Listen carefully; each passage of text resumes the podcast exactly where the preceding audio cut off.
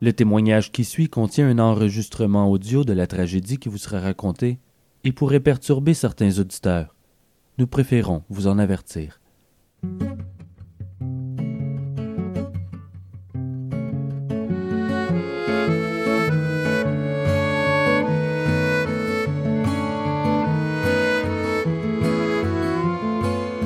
Testimonium ou les témoignages de Lars Moriendi.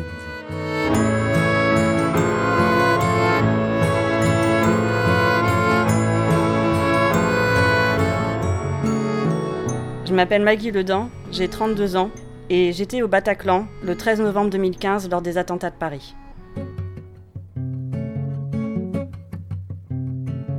Alors en fait, je suis journaliste rock de formation. J'étais spécialisée dans la musique rock. J'ai fait ça pendant 4 ans. J'ai changé de métier. Je suis chef de projet maintenant. Euh, mais je garde le journalisme rock comme passion sur un site qui s'appelle vacarme.net où j'ai rencontré mon mari. Je me suis mariée le 19 septembre 2015 et le 9 novembre, je commençais un nouveau travail dans une grande compagnie aérienne française comme consultante et à ce moment-là, tout était tout me semblait parfait en fait. J'étais très heureuse. Alors les Eagles of Death Metal, euh, c'est un groupe qu'on aime beaucoup avec mon mari. En fait, c'est un peu le groupe de notre couple. Euh, on s'est mariés, la chanson euh, d'ouverture du bal, c'était I Only Want You des Eagles of Death Metal. Je les ai vus plusieurs fois en concert. Avant le 13 novembre, je les avais vus au mois de juin. C'était un concert absolument énorme. Ce que j'adore dans ce groupe, c'est vraiment l'énergie qui dégage, la bonne humeur. C'est c'est pas prise de tête. C'est on vient là, on vient écouter du vrai rock and roll, du bon rock and roll et passer un super bon moment aussi bien avec le public qu'avec le groupe. Je suis allée voir. Euh, alors pour la petite histoire, en fait, c'est que euh, ma petite sœur, Bénédicte, il se trouve euh, qu'à ce moment-là, elle avait un nouveau compagnon qui est devenu son mari, qui aime beaucoup le rock aussi et les Eagles of Death Metal. Et un mois plus tôt, j'avais fait le premier concert de ma vie avec ma petite sœur, euh, qui s'appelait Uncle Acid, à la Flèche d'Or, c'est une autre salle à Paris. Et euh, on voit par hasard sur les réseaux sociaux, oh, les Eagles of Death Metal refont une date le 13 novembre à Paris, il faut absolument qu'on y aille. Alors on prend tous nos places. Et, en fait, moi, sur le moment, je me dis, mince, il n'y a plus de place. Et grâce à une amie, en fait, j'ai réussi à avoir une place en plus. Donc on était tous super contents parce qu'on on savait qu'on allait passer un bon moment, revivre un moment ensemble, en famille, dans la musique. C'était pour moi quelque chose de, génial et de partager aussi avec ma petite sœur euh, ce moment-là. Euh, parce qu'on a été euh, élevé un peu au son du rock and roll. Mon, papa est un gros gros fan de rock. Euh, mais il se trouve qu'en grandissant, ma petite sœur était plus Phil Collins et moi j'étais plus euh, Marilyn Manson. Donc c'était plus. On n'était pas trop d'accord sur la définition du rock et euh, là on se trouve un groupe en commun qu'on va pouvoir partager, qu'on va pouvoir aller s'amuser. Un concert qu'on attendait vraiment à partager en famille. Pas du tout pour faire un papier cette fois. On allait s'amuser en famille et comme tous les concerts que je faisais à Paris jusque-là, c'était toujours l'occasion de revoir les copains, d'aller boire des verres, euh, de partager de la musique, euh, de se raconter nos vies, les blagues. Si tu veux, je vis euh, à Paris. Je vivais à Paris dans l'univers de la communauté rock et métal. Donc on se connaît tous un peu au final. Paris, c'est une grande, grande ville. Mais quand tu vas dans certains concerts, certains concerts de métal, tu croises toujours les mêmes personnes. Que tu les connaisses de vue ou que tu les connaisses bien, en fait, c'est toujours les mêmes personnes que tu croises et avec qui tu partages les mêmes moments, les, la joie d'un concert, en fait. En plus, surtout un groupe comme Eagles of Death Metal, où c'est vraiment. C'est vraiment juste. Je veux dire, les, les paroles d'Eagles of Death Metal, ça va vraiment pas loin. Hein. Ça parle juste de fête, ça parle de rock and roll, ça parle d'histoire de filles, ça parle d'histoire de drogue aussi. Enfin, c'est vraiment un groupe sex, drugs and rock and roll. Et euh, c'était vraiment le moment euh, qu'on attendait pour pouvoir partager en famille avec les amis.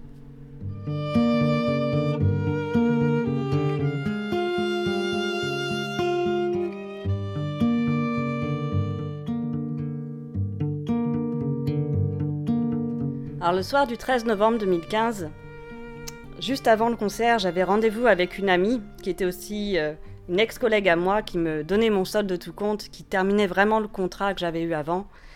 Et je venais de finir ma première semaine d'essai dans, cette grande compagnie aérienne, donc tout allait bien pour moi. je me suis dit, je vais aller boire un petit verre avec ma copine juste à côté du, du Bataclan pour célébrer un peu ça au départ. Et comme d'habitude, comme à chaque fois qu'on va à des concerts, on envoie les textos aux copains. Ah oui, tu viens, tu viens. Ah oui, non, mais je viens et tout. Et en fait, ma sœur et mon beau-frère m'ont rejoint. J'ai eu mon ami Jean-Pierre au téléphone qui m'a dit Je suis devant le Bataclan, je t'attends. Donc on rentre tous et la soirée commence vraiment comme d'habitude. C'est-à-dire on rentre, on va directement au bar, on va se boire une bière avant que le concert commence. Il y avait la première partie qui jouait qui était, qui était super et on, on commence à parler de nos vies, etc. Et d'habitude, dans cette salle de Bataclan, avec mon mari, on a l'habitude de monter, en fait, à l'étage. On a l'habitude d'être au balcon. Sauf qu'on s'était renseigné sur la setlist qu'ils allaient jouer et euh, on avait remarqué qu'ils allaient commencer par la chanson de notre mariage, c'est I Only Want You. Donc, avec ma petite sœur et mon beau-frère, on s'est dit, ah non, là, là on va devant, euh, on se met dans la fosse, euh, faut vraiment qu'on soit devant et tout pour pouvoir danser. Le concert commence donc par cette chanson. Tout se passe bien, le concert continue. Vers 9h15, quelque chose comme ça. Ma petite sœur, qui n'est pas une habituée des concerts, en fait, commence à me venir vers moi en, en se plaignant un petit peu, en disant euh, J'en ai commence à un peu avoir marre d'être debout, euh, j'aimerais bien aller m'asseoir. Donc je dis à mon mari euh, écoute, euh, dans cinq minutes après la chanson, euh, je vais monter au balcon avec ma sœur parce que euh, elle veut s'asseoir. Il commence la chanson Kiss the Devil. Et vraiment bien. Vraiment, c'était le, le, le, feu, tout, tout se passait super bien. Et ils sont rentrés. Et on a entendu comme des pétards, mais au début, tu te dis, mais c'est. C'est quoi? C'est un feu d'artifice, tu vois? Qu'est-ce qui se passe? On comprenait pas, le groupe sur scène aussi non plus comprenait pas, puisque quand ils ont commencé à tirer, ils jouaient encore. Et tout d'un coup, tu vois tout le monde qui se couche dans la fosse. Et les cris qui commencent à... Excuse-moi, ça va être dur. Hein.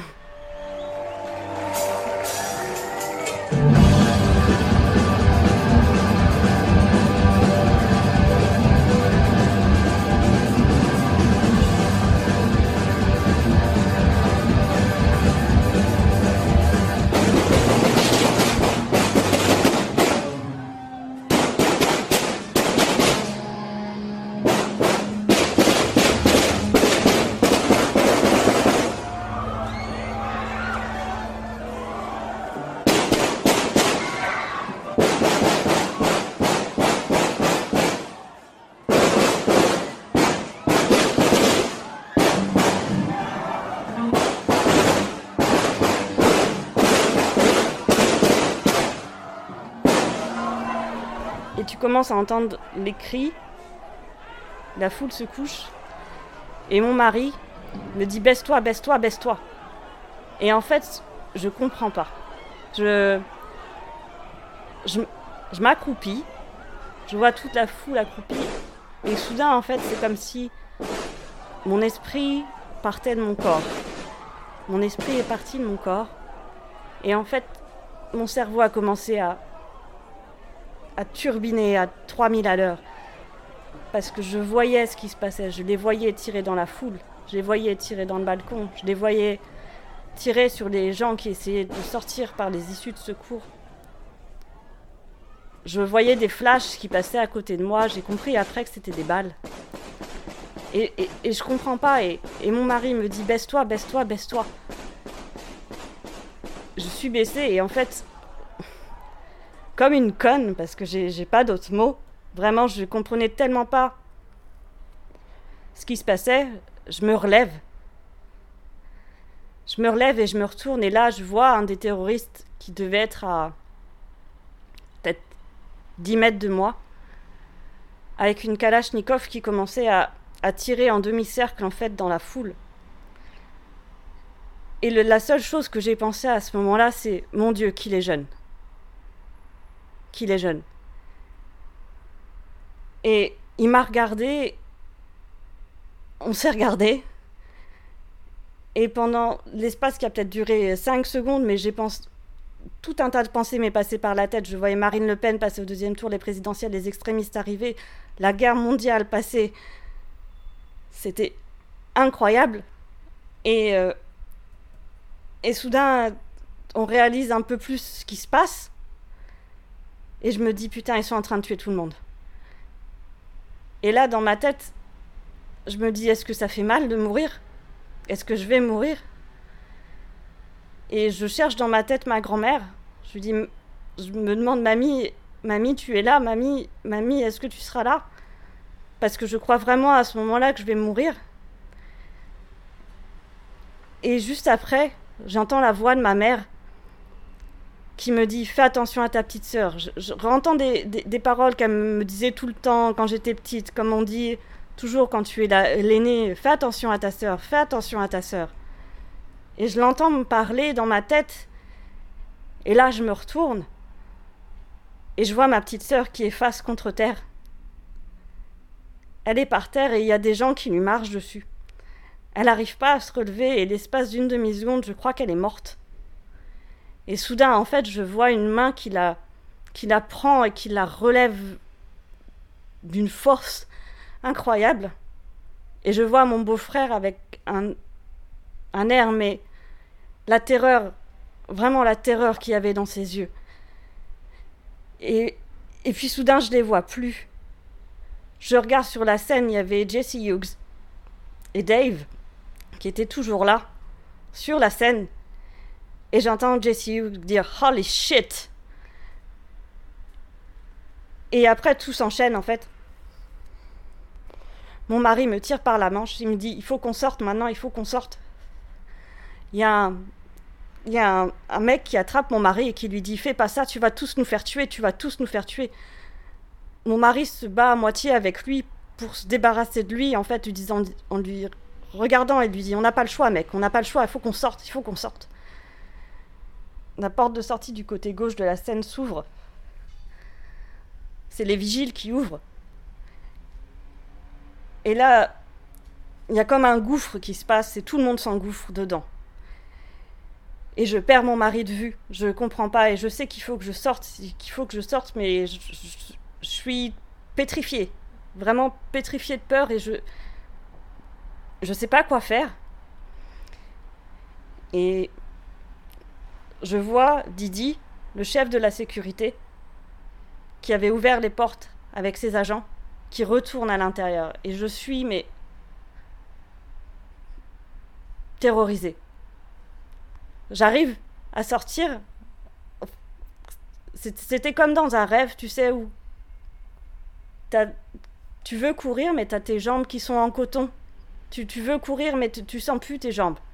Il faut que tu sortes, mais tu sens plus tes jambes. Je sors. Il y a un homme qui tombe à côté de moi. Il s'est pris une balle. Et je suis obligée de marcher dessus pour sortir. Et je sors. Et je me mets à hurler le prénom de ma sœur et le prénom de mon beau-frère. Je hurle Bénédicte Thibault, Bénédicte Thibault, mais à plein poumon et, et, comme une dingue, alors que je me rends pas compte qu'ils sont juste en face de moi. Ils sont juste en face de moi. Et je les vois, mon, mari réapparaît, il me dit maintenant il faut qu'on court, on doit courir. Et je me retourne et je, je, je regarde l'intérieur du Bataclan et je, je continue à voir des gens se faire tuer. Et je dis à mon mari, je suis, on peut pas les laisser, il faut les aider, il faut les aider. Et mon mari me dit, fait, on peut pas, on peut pas, on peut pas, il faut courir.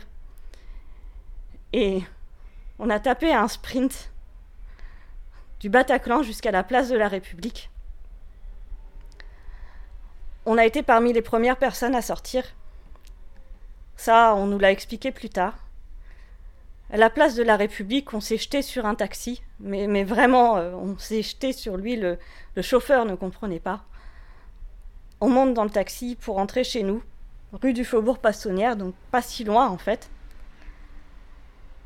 Et dans la voiture, on entend des explosions au Stade de France.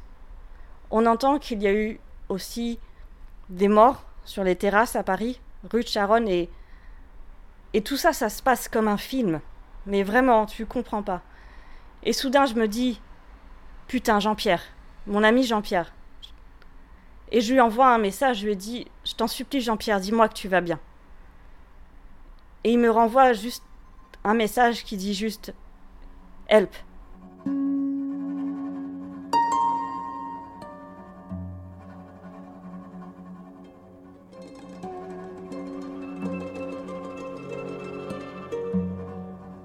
Je pars en crise d'hystérie en fait. J'ai ma petite sœur qui est à côté de moi qui est obligée de me secouer. Elle est prête à me donner une baffe en fait pour que je me reprenne. Et on arrive chez nous. Et la première chose que je fais, c'est je vais sur les réseaux sociaux et je demande à tous mes amis s'ils vont bien. Tous mes amis que je sais qui vont à certains concerts, que j'ai peut-être pas vus au concert, qui sont à Paris, dans les rues, j'en sais rien, je veux savoir si tout le monde va bien. Il y en a beaucoup, j'arrive pas à avoir des nouvelles tout de suite et ça me, ça me panique totalement. Je suis totalement folle et et chez moi, les lumières étaient allumées. Je voulais, je voulais qu'on éteigne toutes les lumières parce que je pensais qu'ils allaient revenir, qu'ils allaient nous tuer. Jean-Pierre me dit qu'ils étaient bloqués dans un local électrique, juste à côté des loges. J'appelle la police. La police, après, qui m'a mis en relation, je suppose, avec la BAC, le GIGN, le RAID, je, je, sais plus. Pour qu'il soit en relation avec Jean-Pierre, qui commençait à paniquer, et ce qui était irréel, ce que j'arrivais pas à, à, faire et à faire comprendre à mon ami, alors que moi-même j'étais paniqué. Les policiers me disaient il faut que vous disiez à votre ami de rester calme. De pas paniquer, on arrive. Et sauf que c'était pas possible, ces messages étaient de plus en plus angoissés, ils voulaient sortir, ils étaient sept personnes dans le local électrique, il y avait une femme enceinte. Il me dit il y a une trappe au-dessus de nous, il y a une trappe au-dessus de nous. Et je disais non, il faut pas faire ça, il faut pas faire ça. Et en fait, l'endroit où il était était juste à côté des loges où les terroristes à un moment se sont réunis. Et on avait mis les infos, on essayait de suivre l'actualité. Et à un moment, aux infos, il commence à, dire, enfin, il recommence à donner des informations qui, pour moi, c'est pas du journalisme à ce moment-là, c'est c'est du m'as-tu vu? Ils disent il y a encore des personnes coincées dans les loges. Alors que tu sais très bien qu'il y a du réseau dans la salle, que les terroristes, c'est pas c'est pas des clampins, c'est pas des c'est pas des mecs euh, qui, qui sont sans rien. Tu sais qu'ils ont des téléphones, tu sais qu'ils ils savent comment marche une télé. Et là et là j'ai pété un plomb. Là, là je me suis je me suis je me suis mise à hurler et j'ai pas pu m'arrêter. J'ai essayé de joindre la police, impossible de les joindre. Ce que je savais pas en fait à ce moment-là, c'est qu'il y avait cinq minutes de différé avec le direct qui avait été décidé avec le ministère de la Justice et le président de la République à ce moment-là. Mais pour moi, c'était à ce moment-là. Et je me suis dit, ils vont les trouver. Ils vont les trouver. Je savais très bien qu'il y avait des gens qui avaient dû se réfugier dans les loges. J'arrive pas à joindre la police. Et j'ai un de mes cousins qui est policier. Et donc je l'appelle lui sur son téléphone. Il me répond. Et je crois que je l'ai inondé, je crois, de l'insulte pour toute la police nationale, et j'en suis vraiment désolée. Mais je hurlais, je hurlais qu'il fallait qu'il fasse taire les journalistes qui se taisent. Qui se taisent.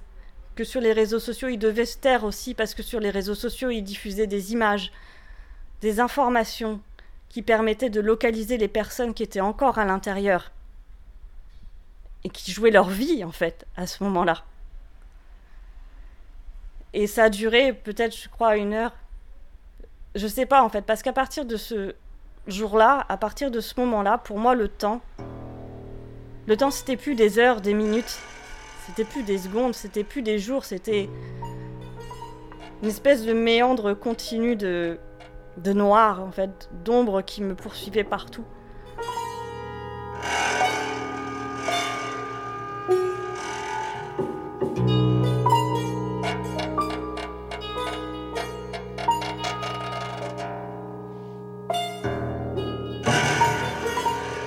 Une heure après, je comprends que Jean-Pierre est sorti, que tout le monde va bien, mais que certaines personnes qu'on connaissait de vue, en fait, enfin, en tout cas que personnellement je connaissais de vue, sont, sont mortes. J'apprends que mon amie Marion a été blessée. Une amie qui est photographe. Et j'arrive pas à avoir des nouvelles d'elle non plus. Et en fait, c'est vraiment la panique. Tout tout, tout, tout n'a plus de sens. C'est, l'apocalypse pendant 48 heures. Dans Paris, dans ta tête, partout. C'est incroyable. Le lendemain, j'ai appelé mon amie Isabelle parce que je croyais pas à ce qui se passait et, j'avais besoin d'en parler. Je, je savais pas. Il fallait que je parle. Il fallait qu'on fasse quelque chose. Mais on savait pas quoi faire. Et à ce moment-là, il n'y a rien à faire en fait. Juste à part aller voir tes amis, savoir que tout le monde va bien, savoir que.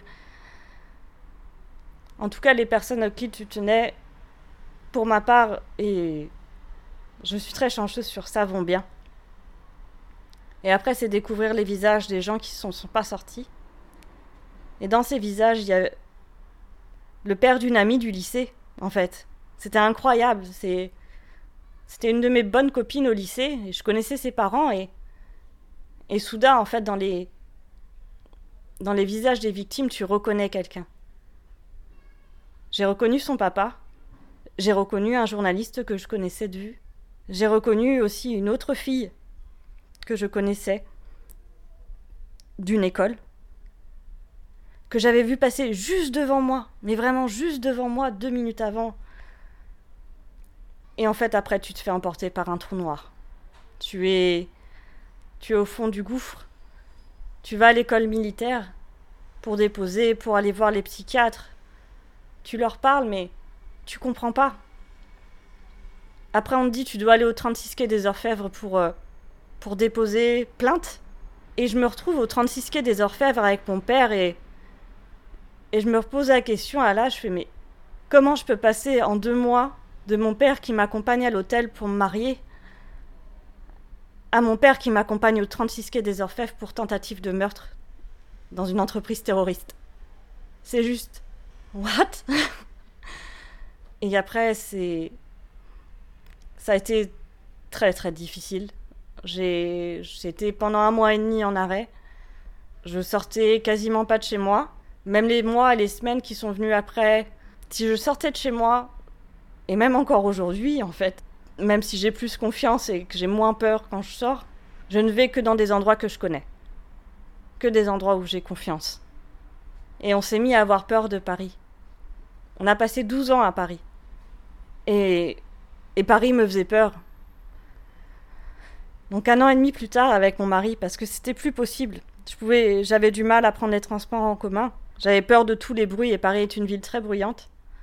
On est parti, on a déménagé à Rennes pour changer de cadre de vie, quelque chose de plus simple, de plus détendu. Et pas cette nébuleuse infernale qui est Paris, qui, qui est géniale. Je veux dire, qui est géniale quand tu quand as tes amis, quand tu es étudiante. C'est génial, la vie à Paris, la nuit à Paris c'est génial, mais là, là pour moi, Paris était devenu une menace. Et je pouvais pas rester.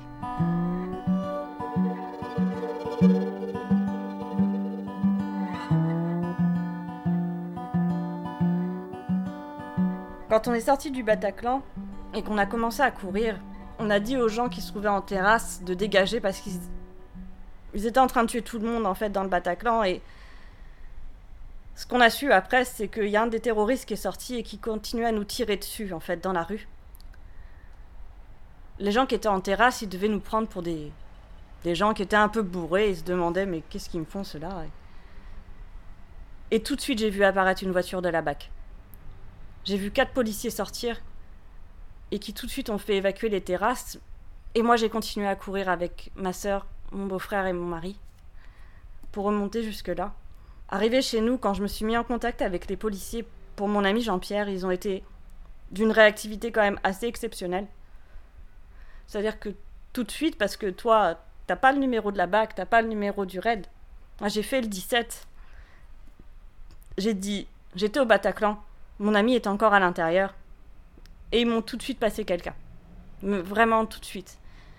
Et pendant tout le long de la prise d'otage, ils me rappelaient pour transmettre des messages à mon ami par SMS. Et après, ils se sont mis directement en contact avec lui par SMS.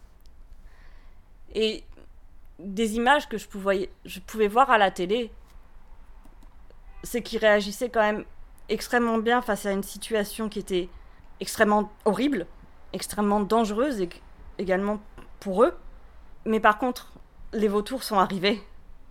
Et quand je parle de vautours, c'est certains journalistes et certains médias qui ont commencé à diffuser des informations et des images également qui pouvaient porter plus que préjudice, qui pouvaient coûter la vie en fait aux personnes qui étaient encore à l'intérieur. Et ça, c'était pas supportable. Le travail des policiers a été quand même très difficile par la situation, mais également par les informations qui étaient diffusées, qui étaient difficilement contrôlables, mais qui étaient contrôlées un peu quand même, puisqu'on a appris par la suite que dès que la prise d'otage du Bataclan avait été annoncée, le président François Hollande à l'époque et Bernard Cazeneuve avaient réuni tous les grands patrons de presse pour demander que le direct soit différé de 3 à 5 minutes pour permettre aux autorités de faire leur travail tout en respectant la liberté de la presse et la liberté d'expression. J'y tiens aussi énormément. Je suis française, c'est quelque chose qui est plus qu'important pour moi. Mais dans des situations comme ça, il y a certaines images qu'il ne faut pas montrer, certaines informations qu'il ne faut pas diffuser. Il y avait des images qui circulaient de l'intérieur du Bataclan, de personnes qui étaient mortes par terre. Moi, je suis une mère, je suis une sœur, je suis une cousine. Je vois la photo de mon enfant, de ma sœur, passer comme ça sur Facebook, sur mon fil d'actualité, sur Twitter. Et soudain, je me rends compte que la personne qui est par terre, c'est ma fille. C'est ma sœur, c'est ma nièce, c'est ma copine, c'est... L'impact des images était terrible. Et le travail des policiers a été beaucoup compliqué aussi, parce qu'il y avait beaucoup de rumeurs sur ce qui se passait, et eux aussi étant dans le rush, ont dû faire des erreurs. Mais ils ont dû faire des erreurs en suivant la procédure. Parce qu'ils devaient quand même vérifier tout ça. Quand on a dit qu'il y avait euh, un attentat en même temps au Hall, à Opéra, ou dans d'autres coins de Paris, ils n'ont pas le temps de vérifier. Ils sont en train de gérer 30 situations en même temps. Ils doivent dépêcher des équipes, ils doivent dépêcher des gens sur place pour vérifier si tout va bien pour la sécurité de tout le monde. Et oui, effectivement, peut-être qu'à un moment, il y a eu moins d'équipes sur un lieu que sur un autre, mais, mais parce qu'ils devaient, faire leur travail. S'ils ont des informations comme quoi ça pète ailleurs, il faut qu'ils y aillent. On ne savait pas. Ça avait pété rue de Charonne, ça avait pété au Stade de France. Il y avait une prise d'otage au Bataclan avec plus d'une centaine de personnes encore à l'intérieur. Ils ont fait leur travail. Après, il y a beaucoup de polémiques aujourd'hui, c'est sur les, euh, militaires qui étaient euh, juste à côté, en vigie pirate. Et certaines familles ont porté plainte parce que les militaires, en fait, n'ont pas bougé, parce qu'ils n'ont pas reçu l'ordre d'intervenir. Et ça, c'est un sujet très complexe. C'est horrible qu'ils aient pas pu intervenir. Je, je pense que moi, j'en veux à la hiérarchie, j'en veux pas aux militaires sur place parce que ça, devait être terrible pour eux d'être en face, de voir ce, qui se passait. C'est des humains, ils savent très bien ce qui se passe devant eux.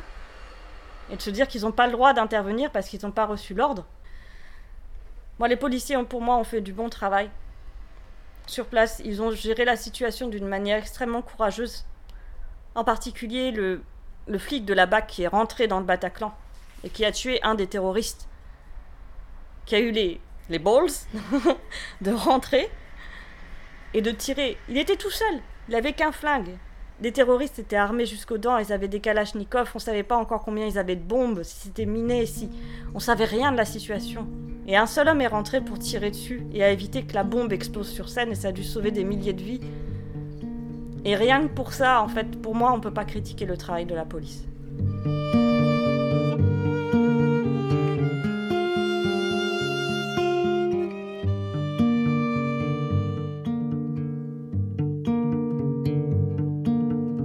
Alors immédiatement après les attentats, ils ont mis en place en France ce qui s'appelle une cellule psychologique d'urgence, mais également le 36 quai des Orfèvres ainsi que tous les commissariats de Paris se sont mis à l'écoute des victimes pour recenser les témoignages et les preuves.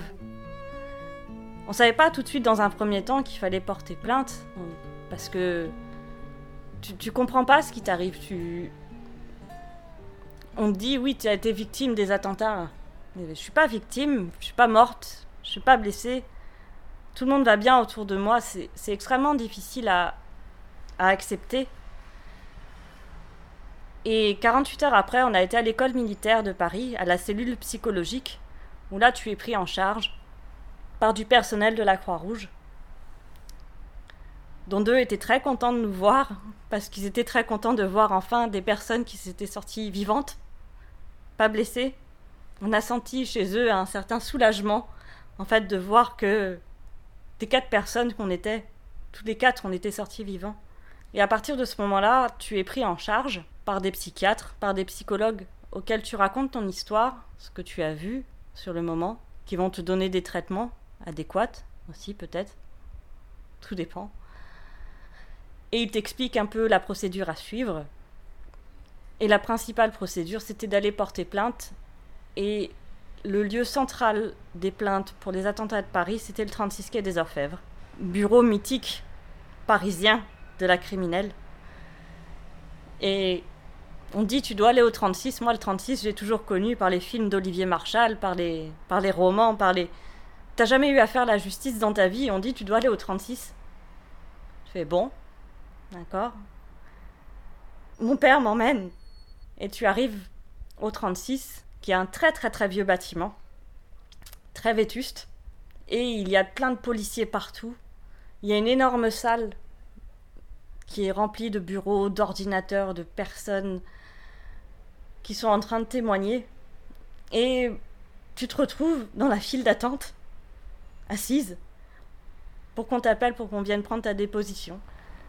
Et mon mari est passé le premier et s'est retrouvé face à un homme très droit, à carrure très militaire, crâne rasé, avec qui il s'est mis tout de suite à discuter d'une manière très formelle et très militaire. Et moi, on me dit allez à ce bureau. Je vais au bureau et je me retrouve face à un policier de province, en fait, dans toute la caricature que ça pouvait être. Pour les Français qui nous écoutent, j'avais l'impression d'être face à Michel Patulacci.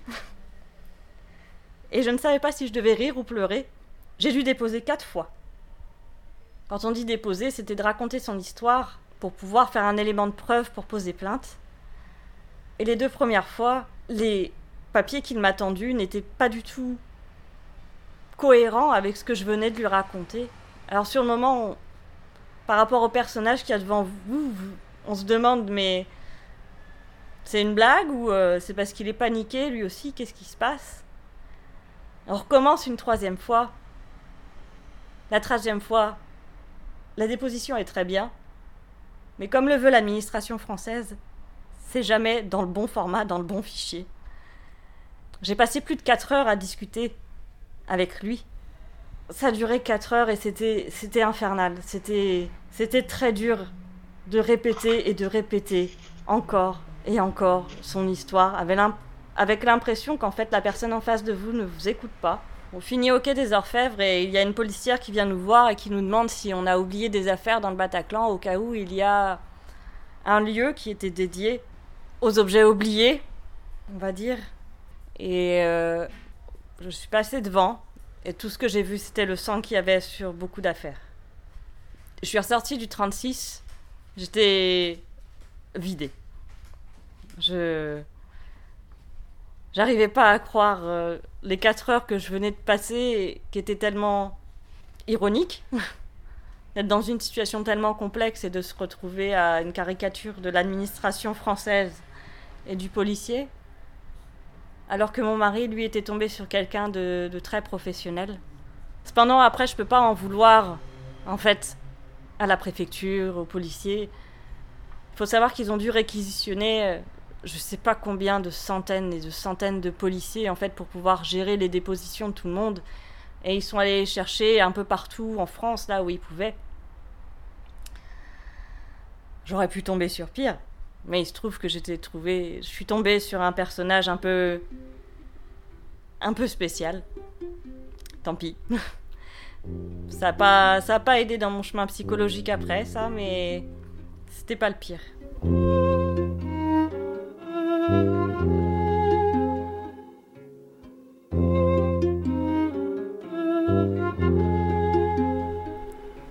J'ai été prise en charge psychologiquement tout de suite à l'école militaire par un médecin psychiatre qui m'a suivi pendant plus d'un an et demi ensuite.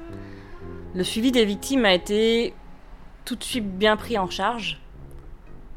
en tout cas par l'école militaire, par le lieu dédié par lequel je suis passée. Je sais que ça n'a pas été le cas pour tout le monde, mais en tout cas ma prise en charge a été très bonne. Je souffre encore d'un stress post-traumatique. Je suis toujours sous médication. Je suis toujours suivie psychologiquement.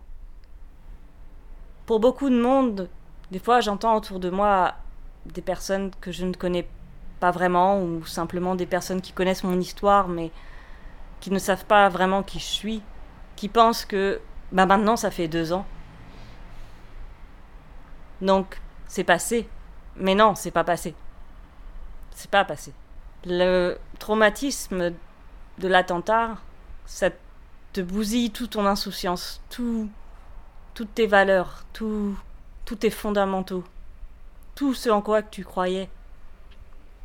Ah, je suis française et je suis peut-être idéaliste, mais euh, moi j'étais très liberté, égalité, fraternité dans le grand sens du terme. Et en fait, soudain, ça te jette un voile noir sur tout ce que tu vois autour de toi. Tu ne vois plus les choses de la même manière. Je suis très cynique maintenant. Je suis beaucoup plus cynique qu'avant.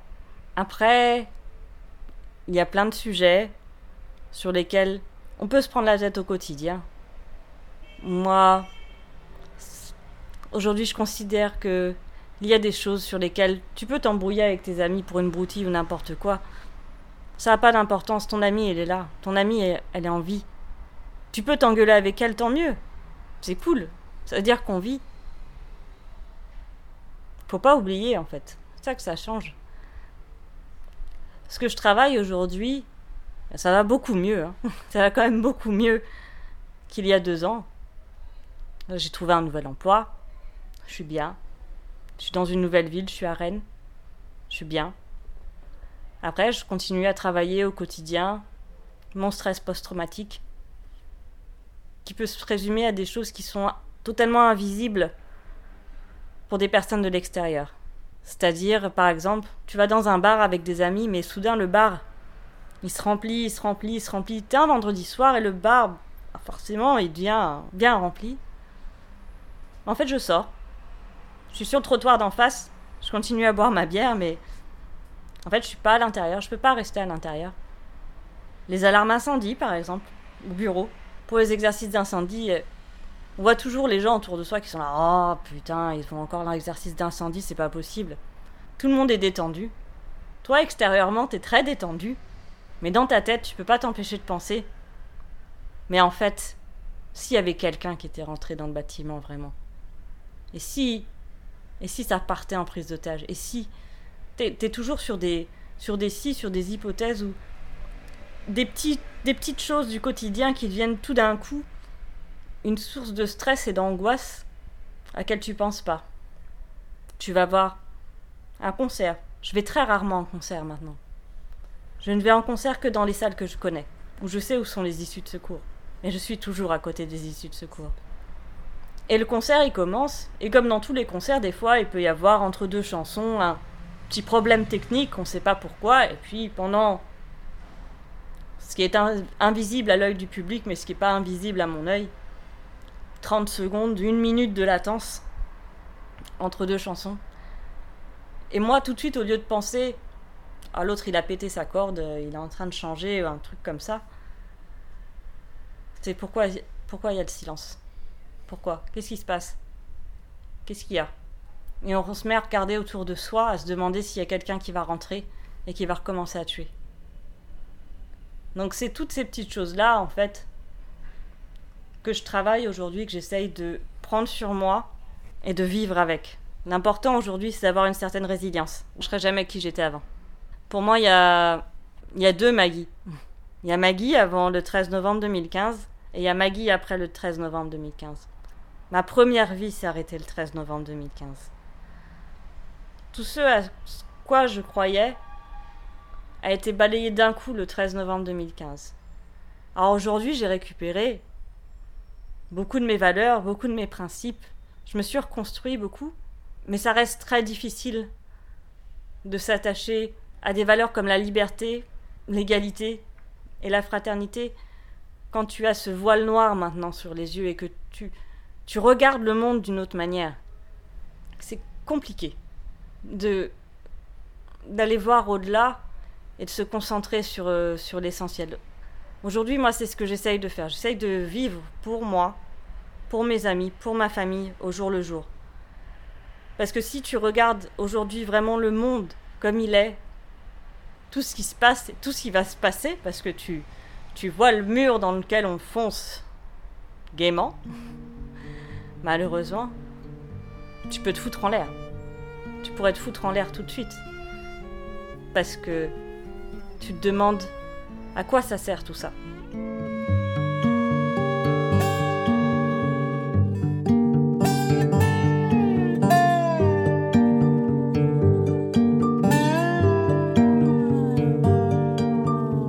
Alors les médias, c'était peut-être la, chose qui a été la le plus compliqué à gérer euh, émotionnellement euh, pour nous après les attentats. Dès le lendemain, on avait des coups de téléphone partout dans le monde. Des États-Unis, Israël, Espagne, Angleterre. Personne qui avait réussi à avoir notre téléphone fixe. On ne sait pas trop comment. On s'est rendu compte qu'on avait des cartes de visite également dans notre boîte aux lettres, ce qui était très inquiétant parce qu'on était dans un état d'hypervigilance et de paranoïa extrême, dans la peur que les terroristes reviennent, et on, on se disait, mais si eux nous ont retrouvés, eux aussi vont nous retrouver. Les terroristes aussi vont nous retrouver. J'ai accordé que deux interviews, par la suite, à des personnes de confiance. Étant journaliste de formation et connaissant les personnes à qui j'allais parler, je savais que mon témoignage n'allait pas être tordu, monté, aménagé comme il le souhaite, dans un angle comme dans un autre. Les trois premiers mois, ça a été très pénible, euh, puisqu'on avait nos numéros, on avait notre adresse. Donc on nous appelait régulièrement tous les jours, au moins 5-6 appels par jour. Ce qui est peut-être rien, mais qui est, je vous jure, très très stressant quand on a vécu un traumatisme pareil et qu'on vous laisse des messages en disant je je veux pas, je veux pas, je veux pas vous embêter avec des voix très mielleuses et juste après, on entend dire, on voulait savoir si vous avez vu des morts et des personnes. Euh, après, il y a eu la polémique sur Jesse Hughes, qui a pas dit que des bonnes choses. Jesse Hughes, c'est le chanteur des Eagles of Death Metal. Alors, qui est un personnage très particulier. Nous, on le voit en tant qu'artiste, un homme euh, très souriant, américain, dans la caricature un peu bûcheron, grosse moustache, grosse lunettes, qui parle de sexe, drugs, rock and roll. Et il s'est fait une première fois descendre par les médias français parce que il est, on l'a caricaturé comme pro-Trump, pro-arme à feu, anti-IVG. Alors peut-être c'est tout ce qu'il pense, mais moi, je le vois pas comme ça. C'est pas pour moi, il y a Jesse Hughes sur scène il y a Jesse Hughes dans la vie privée. Moi, je connais le Jesse Hughes sur scène, je connais Jesse Hughes artiste. Je ne le connais pas dans la vie privée. il y a eu énormément de polémiques dans la catégorie de théorie du complot, comme son groupe s'appelle les Eagles of Death Metal. Qu'ils auraient choisi le groupe par rapport à son nom, par rapport aux chansons qu'il prenait. Il est vrai très blasphématoire. Jesse Hughes, pourtant ironiquement, est de sa propre église. Il y a aussi eu par la suite les interviews qu'a pu donner Jesse Hughes, que j'ai pu voir avant ces interviews, dans des rencontres privées qu'il a fait avec des victimes du Bataclan. Et c'est un homme qui est totalement dévasté, au même titre que tous les musiciens des Eagles of Death Metal qui étaient présents. Moi j'ai vu son regard ce soir-là. Je l'ai vu quand il a dit Holy shit et la terreur qu'il avait dans ses yeux. Et quand on tend le micro à une personne qui est totalement dévastée et qui peut avoir ne serait-ce que quelques petites idées extrémistes, c'est vrai, pour nous Français, il peut avoir des idées. Moi, je ne suis pas d'accord avec lui sur l'IVG, je ne suis pas d'accord avec lui sur Trump, je ne suis pas d'accord avec lui sur les armes à feu, mais il est américain, je suis française. C'est deux cultures, deux pays. Et après, tous les médias après cherchaient à savoir qu'est-ce que vous pensez de la polémique Jesse Hughes? Est-ce que les, les terroristes visaient les Eagles of Death Metal par rapport au nom du groupe? Jesse Hughes a dit ensuite il croyait à un complot des vigiles euh, qui malheureusement étaient tous, en tout cas d'origine ou de nationalité maghrébine. a été français. Didi a été naturalisé ensuite français, qui est Didi est le chef de la sécurité du Bataclan. Ça, ça a été très dur à encaisser. Parce que je les ai vus de mes propres yeux. Parce que j'ai vu cet homme, Didi, alors que ça tirait de partout, faire sortir des gens et revenir à l'intérieur. Ça a été très dur de l'entendre. C'est un sujet qui porte beaucoup à l'amalgame. Forcément, tout de suite, on va mettre en comparaison des personnes d'origine maghrébine, des personnes d'origine américaine, des blancs, des arabes, des musulmans, des chrétiens. Tout de suite, on va aller chercher des comparaisons, des amalgames, le racisme, aller voir quelque part s'il n'y a pas quelque chose qui, qui dit, qui explique cette haine. Moi, je pense que la haine, elle n'a pas de couleur. Et c'était très difficile à expliquer aux médias, puisqu'ils cherchent un point de vue, ils cherchent un angle. Et c'est très difficile d'expliquer, de leur dire, mais mais il n'y a pas d'angle, il n'y a pas de point de vue. Ces quatre terroristes-là, ils sont venus. Ils ont tué dans le Bataclan. C'était les Eagles of Death Metal ce soir-là, mais ça aurait pu être Céline Dion, ça aurait été pareil. Exactement pareil. Ils cherchaient à faire du mal, ils cherchaient à marquer, ils cherchaient à tuer. Dans le public, on était tous de couleur, d'origine, de nationalités différentes, parce qu'il y avait beaucoup de nationalités différentes dans, dans le Bataclan. C'était pas c'était pas une couleur, c'était pas un groupe qui cherchait à tuer, c'était pas une religion qui cherchait à tuer. Ce qui cherchait à tuer, c'est la démocratie, c'est la liberté, à être libre tout simplement. C'est ça qui cherchait à tuer. C'est pas autre chose.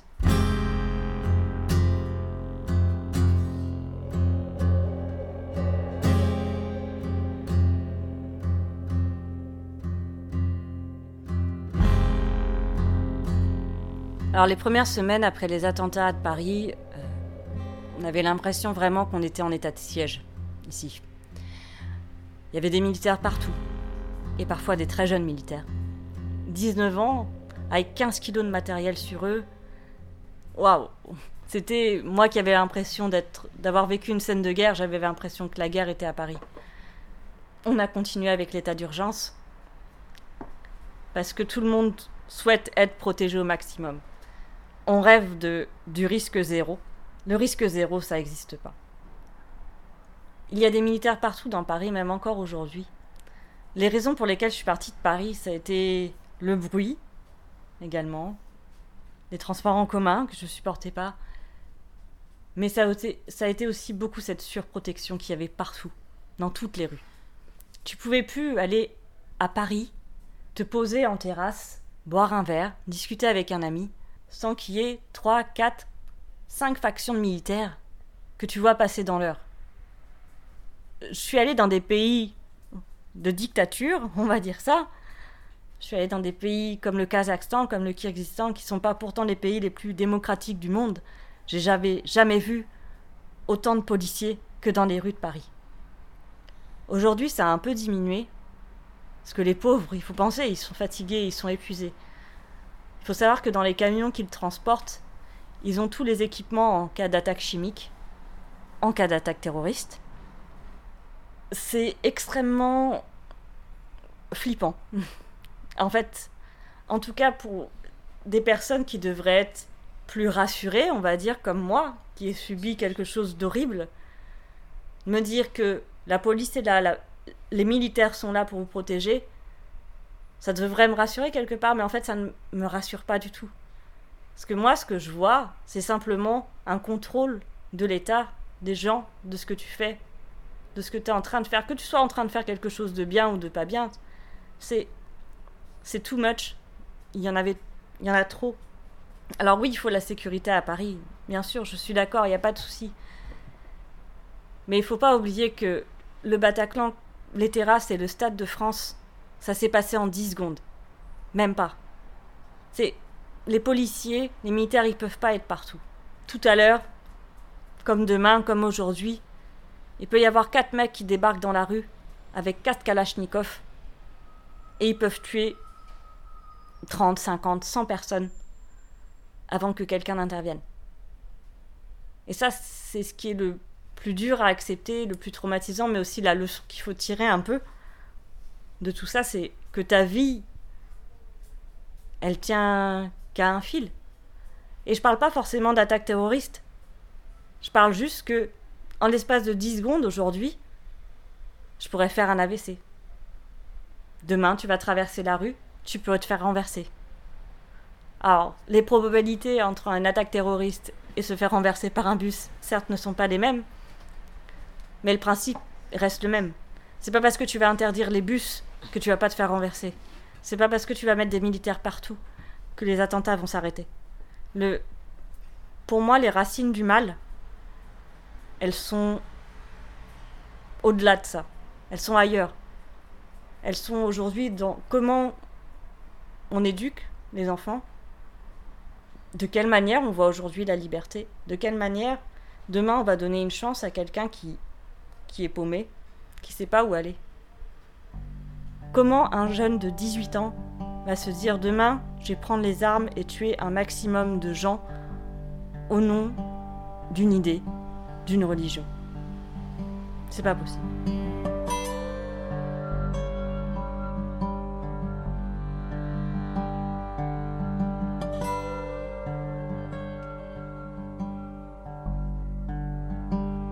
Ma vision de la vie aujourd'hui, elle a totalement changé. J'essaye de toujours m'accrocher aux valeurs et aux principes que j'ai toujours eus. Mais je suis beaucoup plus cynique. J'ai toujours comme un voile noir en fait sur mes yeux qui m'empêche de regarder des bonnes choses des côtés de la vie. C'est ce que j'essaye de retrouver aujourd'hui, de plus voir le noir mais de regarder les choses qui sont belles aussi, parce que la vie est belle. Mais la vie, peut être très dur aussi parfois. Comme je te disais, ça peut basculer d'une seconde à l'autre, d'une minute à l'autre, d'un jour à l'autre. Donc en fait, l'essentiel, c'est, c'est peut-être cliché, c'est peut-être bateau à dire. Il y a beaucoup de personnes qui disent ça, euh, prendre la vie comme elle vient, euh, de prendre le moment présent comme quelque chose de joyeux, comme de profiter de l'instant.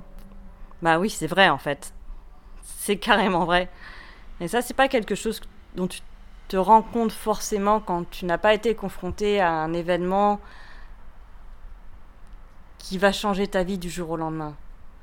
C'est pas quelque chose qui qui s'apprend, en tout cas, c'est quelque chose que tu prends en pleine tête. Et et aujourd'hui, j'étais dans le noir, mais j'essaye de voir le meilleur de tout ça. C'est pas de mourir dont j'ai peur. Moi, ce que j'ai peur, c'est la souffrance qu'il y a autour de la mort. Quand j'étais dans le Bataclan et que j'étais très près de la mort, et même après, ce qui me faisait peur, c'était toute la souffrance que ça générait. La mort, c'est un état en soi. On va tous mourir. C'est inéluctable. Et c'est pas la mort qui me fait peur, c'est c'est vraiment la souffrance qu'il y a autour de la mort qui est très effrayant.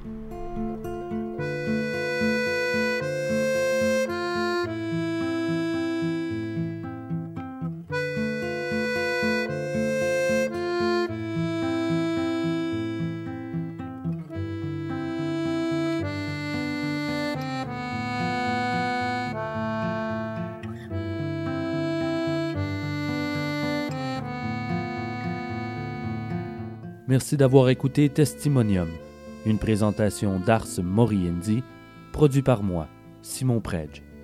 Recherchiste, Annie Richard. Merci à choc.ca. Un merci immense à Maggie Ledan pour son touchant témoignage. À Isabelle pour nous avoir prêté son appartement et à Chris Yukigami du podcast de Sin Squad pour l'enregistrement. Pour en savoir plus sur l'émission, visitez le www.arsmoriendipodcast.ca et suivez-nous sur Facebook. Si vous désirez aider l'émission, rien de plus simple. Parlez-en. Ensemble, nous ferons une différence. Encore merci d'avoir écouté Testimonium, Memento Mori.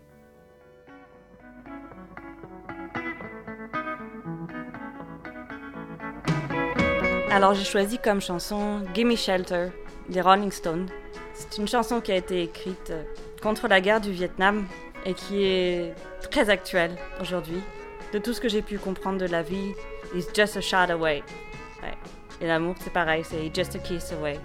Et cette chanson, elle est très spéciale parce qu'elle elle résonne tellement aujourd'hui en moi sur ça. Parce qu'on est en guerre quand même quelque part, on est en guerre.